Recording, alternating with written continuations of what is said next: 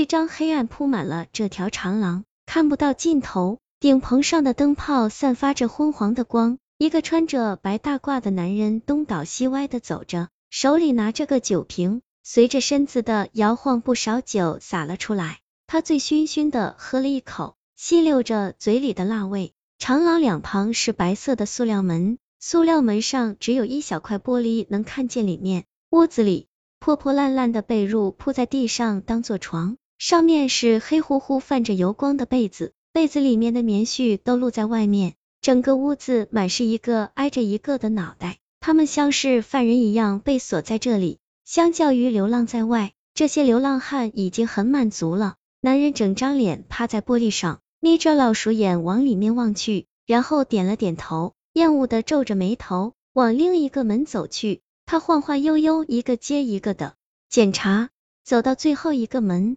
手里的酒瓶也空了。他将酒瓶扔在一边，砰的一声，满地碎片，恍若一颗炸弹将死寂的空气扰乱。酒瓶摔碎的声音回荡在长廊里。他点了一根烟，深吸一口，然后重重吐出。很多个夜晚，他都无法入睡，只能借着酒劲才能勉勉强强睡着。可是，一点小动静就能让他立马清醒。这里就像一个巨大的坟墓，属于他的空坟墓。只要闭上眼睛，他就会被人偷偷埋起来。那种被埋在土里窒息的感觉，他总是能在睡着的时候深深体会到。他将半截烟扔在地上，啐了一口，干完这一票，说啥也不干了。他在心里默默嘀咕着。他趴在这长廊最后一间屋子前的玻璃上，眼前是黑黑的，什么都看不到。他挠了挠头，其他屋子就算没有开灯。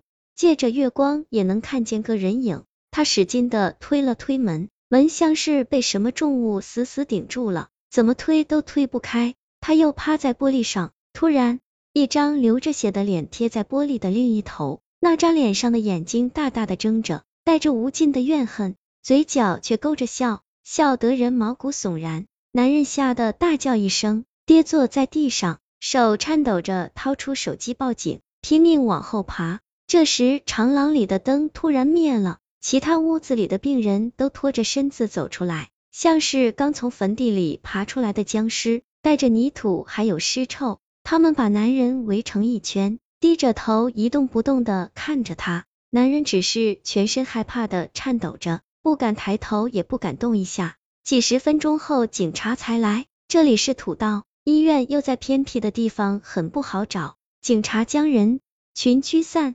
一个护士和负责打扫的大妈将病人们安排回房间，警察才看见缩在角落里的男人。死者是房间里的一个男孩，十七八岁的样子。他用绳子把自己吊在屋子的中央，绳子缠在了风扇上，风扇还在呼啦啦的转着，尸体也就跟着风扇一起转。他的脸被撞得血肉模糊，直到卡在门口才停下来。男人坐在门口。他实在不敢坐在那屋子里，他觉得那屋子顶上总有一张血肉模糊的脸在一直看着他。他摇着头，嘴里念叨着：“我不知道，我不知道。”警察看着死者的床头，一个又一个的死结疙瘩缠在床单上。现在我最近睡眠越来越不好，睁开眼就是满目的象牙白，白色的窗帘，白色的墙面，白色的被褥。我躺在洁白的病床上。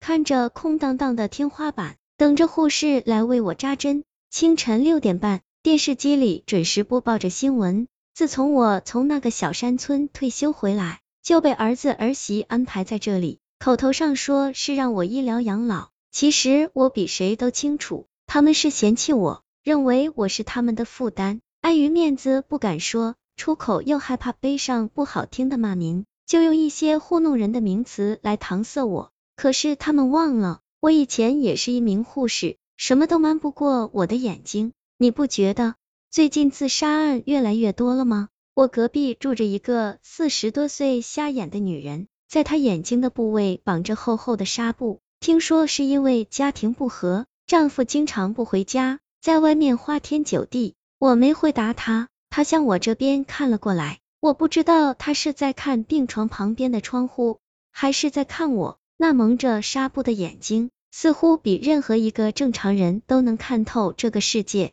他刚问完我，电视上的主持人就很配合的说着和他差不多的话。最近的自杀案似乎真的多了许多。护士推开门，口罩挡住了一大半的脸。他推着白色铁架子车向我这边走来。他问我最近怎么样，语气很温柔。可是谁知道那口罩后面的表情是不是也很温和？我笑了笑说还好，就是经常失眠。他点了点头，从架子下面掏出一个小玻璃瓶，里面装着白色的液体。他用针管抽出来，又注射进另一个针管里面。我看见小玻璃瓶上的字左匹克隆。他抽出皮筋，狠狠的绑在我的手臂上，又拍了几下。在我的皮肤上擦拭着酒精进行消毒，他边和我唠着家常，边熟练的将针头插进我手上的静脉，针管里回了血，不一会儿又下去。他小声提醒我可以睡一觉，我点了点头，